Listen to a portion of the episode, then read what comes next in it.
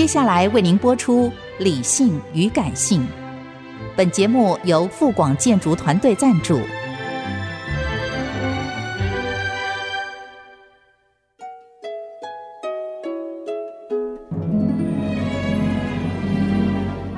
理性与感性不是天平的两端，而是一方向另一方渗透、影响，暂时取得上风的过程。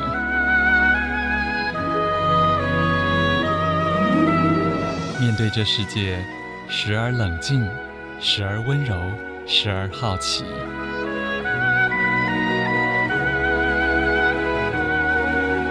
我是陈乐融，陪伴大家一起理性与感性。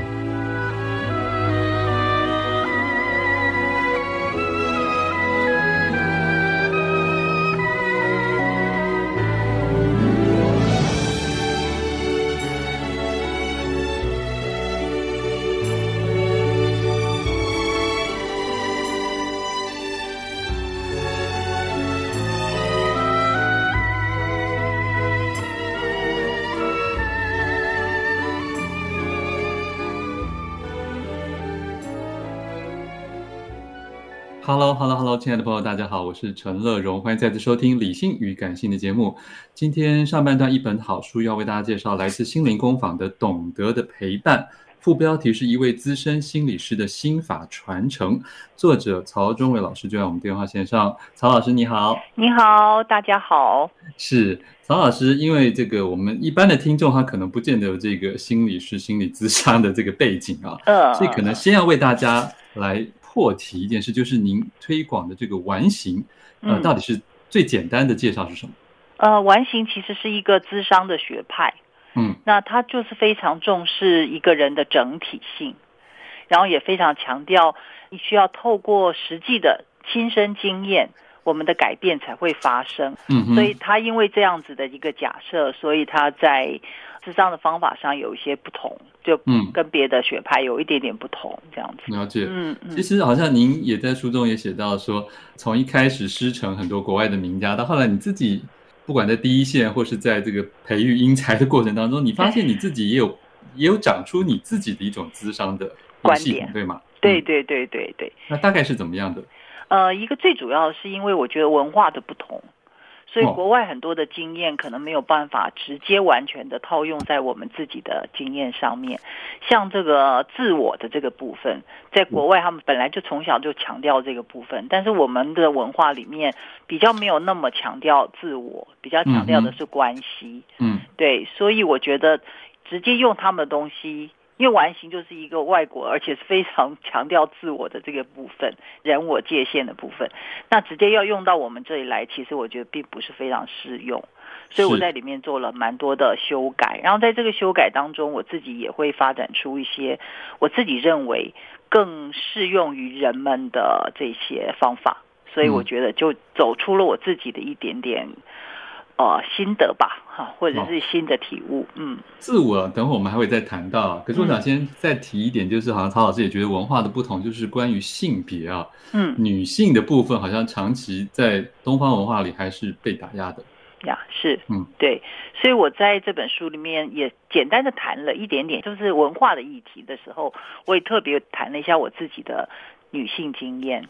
我觉得我们在我们的东方文化，不只是我们啊，日本、韩国可能也是，就是女性好像跟母亲，就是女女人跟母亲这两个角色，在同一个人身上其实是不太一样的。嗯嗯，就是当母亲了之后，可能就背诵推崇，就是她可能跟，因为我们是重视孝道的文化嘛，所以母亲跟父亲是一样被孝顺的。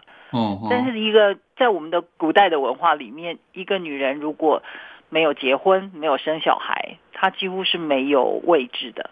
哦，对。但是作为一个母亲，如果她的儿子很厉害的话，她就尤其是儿子，他很厉害的话，可能这个母亲的地位就非常的崇高。母以子贵。对对对对，这个在我们文化里是一个非常特别的。那所以在我们的现代的生活里，我觉得也会有一种分裂的发展。就是可能我们的文化还是期待我们比较懂得女生要去照顾别人，要体贴别人，这个部分比较会被推崇。是，女人的这个角色，这个比较有魅力或者比较甚至性的部分，对，嗯、是被打压的。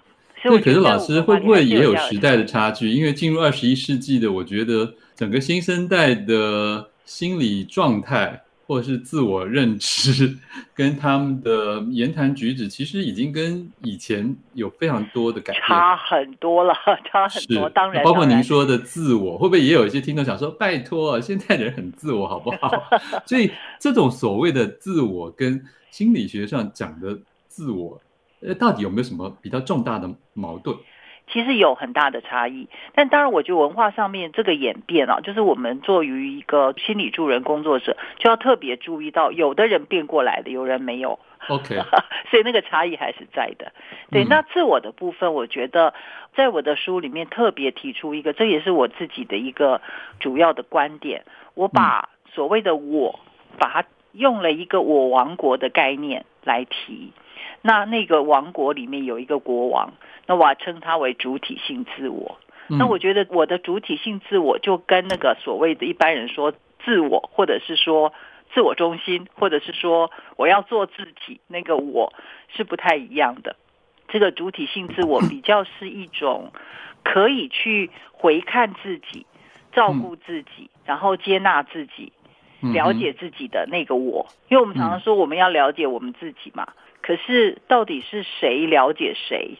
对啊，所以有一个我，我认为他是像一个国的国王一样，他是有一点是很有能够管理这个国家、这个我王国的。他要能够稍微去统合其他的，对对对，其他我们的心里面的各种特质。OK 啊，然后情绪，嗯、尤其是情绪。嗯所以，我们当情绪混乱的时候，我们不是常常鼓励到我们自己要安抚自己，甚至跟自己对话。因为完形就是非常重视自我对话的一个学派。嗯，那所以我也从这里面体会到说，如果我们能够把那个情绪很低落的自己，跟平常那个稳定的自己拉开来、分开来，那我们就可能可能造成一种自我照顾真实的状态。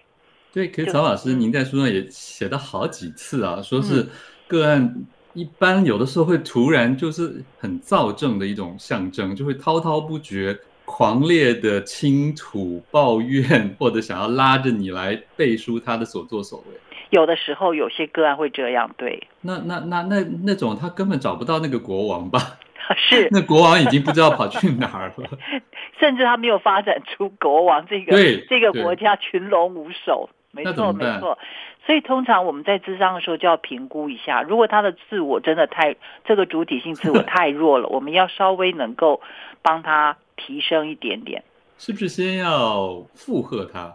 先要理解他跟同理他了，倒不一定是附和他。对对对对对，因为有时候有些情绪太狂躁的时候，我们也可能会先让他。呼吸，然后看着我，是让他先稳定下来，不见得一定是先，也不一定是用言语，对不对？也不一定，对，不一定用言语。嗯、有时候有的人是很低落的情绪，他就一直哭，然后缩在那里。那有时候我们会简单的同理一下，然后会请他抬起头来看我们，然后甚至请他站起来。哦，啊，然后我会陪他一起站起来。甚至如果他愿意的话，我可能会扶着他的背，让他比较能，因为通常人就会弯着嘛，对，扶着一下，让他感觉到自己站立着是有力量的。OK，嗯嗯嗯，嗯，这样就比较容易让他那个。我当然，这个一个如果一个人他群龙无首，没有国王的话，真的需要花很长的时间去做。对，这不是一个短暂的戏剧性的 moment 而已。当然，当然，当然，所以我也会认为说，嗯、如果要处理，譬如说心理的创伤或什么之类的，一定要先让他的我先长出来，不然不能自我照顾，就没有办法去看过往的一些伤痛嘛。嗯，我们请曹老师休息一会儿，先来听一首洪佩瑜的新歌《不在一起就不会分开》。欢迎回来，陈乐融理性与感性节目正在介绍是心灵工坊的一本结合理性与感性的好书啊，叫《懂得的陪伴》，副标题是一位资深心理师的心法传承，有多资深呢？有超过四十年的资历的曹中伟老师在我们电话线上，曹老师，嗨，大家好，是，这是您的第几本书？呃，书的话是第四本，可是就算在这一本里，您还是很谦虚的说，还是有很多的机缘才会使你。敢于写这样的书？当然啊，因为因为我觉得智商工作是一个实务跟理论鸿沟最大的一一个学门。哦对，因为就是你学了很多的理论，但是你真正要去用的时候，其实那个变化非常大，因为每一个人都是独特的，然后他带来的问题可能也是独特的，就它有它的背景、它的脉络，所以我觉得做智商工作那个艺术性非常高。对，对，因为这样，所以你要把它整理的很完整，或者是说我当然是希望能够提醒。很多心理师，或者是提供很多的心理师作为一个在工作上的参考，嗯，但是问题就在这里了，就是这个提醒很多的时候是一个 不是简单的是跟不是或对跟不对，因为很多的状况都要看情形而定啊。就像刚才你说到那个情绪很激动，其实我觉得其实也是很难说怎么去，呃，每一个状况可能都不太一样，有的人可能要让他哭一阵子。对，了解。所以通常像你也训练以前的学生或心理师的时候，你们可以现场观察他怎么做咨商吗？还是不宜？我带训练的话是分成四个阶段，最后一个阶段就是他们当咨商师，然后我在旁边看帮忙，嗯，然后我们事后会讨论。所以这样子的学习我觉得比较好。但是在一般的学院里面，当然可能有的有设备啦，有那种单面镜可以从外面看。里面他们在做智商，但当然都基本上我们都是做假扮的个，也不是说假扮的个案，就是对对对，但是他还是希望，我还是希望学生都是用自己的议题，就是他不要去扮演别人。那学生毕竟比完全的平凡大众可能还是多了一点点心理准备嘛。对，当然，嗯、他而且他对这一件事情本身比较认同一点。对。那我们平常因为在做研究或在做这个训练的过程，我们有时候需要的话，我们是会邀请，就是个案，就是我们可能让他免费来，但是我们会录音录影。那但是当然这个不是要拿去 贩卖，这个是要拿来作为教学上，或者是我们帮学生来检视他在做的过程里面有没有做得够好或什么的部分。但是这样子的情形，真的说真的。不是非常多，对，就是因为很多个案也并不一定愿意这样做。对对对，虽然会公开。这本书标题虽然叫《心法传承》，但是我想提醒一下听众朋友啊，就是说它并不只是一个科班里面的学生啊，或是同业想来了解的书哦。我觉得就像我一开始在访问前就跟老师说，我觉得我自己在翻阅的时候，我都觉得很有收获，因为就是一般读者都可以看到你对很多事情的提点，不管是你对。病人的提点，或者对心理师的提点，其实综合起来都是对一个人的提点。呀、嗯，因为我自己对情绪的这个议题，我也自己有很多深刻的亲身体会。因为我自己以前也是一个情绪很混乱的小女孩，这样，嗯、所以我花很多力气去处理自己。所以我在这本书的最后一章，我谈的特别是情绪。那我不只是讲怎么处理情绪，我更谈很多情绪的一些特别的地方。那包括我们。呃，文化底下比较特殊的情绪，还有大家很困扰的一个情绪，就是自责。这个自责这个情绪，那还有嫉妒跟妒忌。那这个是我博士论文就研究这个部分。嗯，所以我也会分享一些在生活上我们可能可以注意的这些情绪的议题，还有快乐。我觉得我们在我们文化里面，对真正去感受快乐、满足、成就感。这些比较正向的情绪，我们其实也是很忽略的，甚至会有点好像觉得会乐极生悲啊什么之类的。然后爸爸妈妈很担心孩子满足了以后就不能上进了，但事实上那个满足可以让一个人的自信心或者胜任感可以提升。所以我觉得这个东西，我想对一般的朋友们应该也都是有一些帮忙的。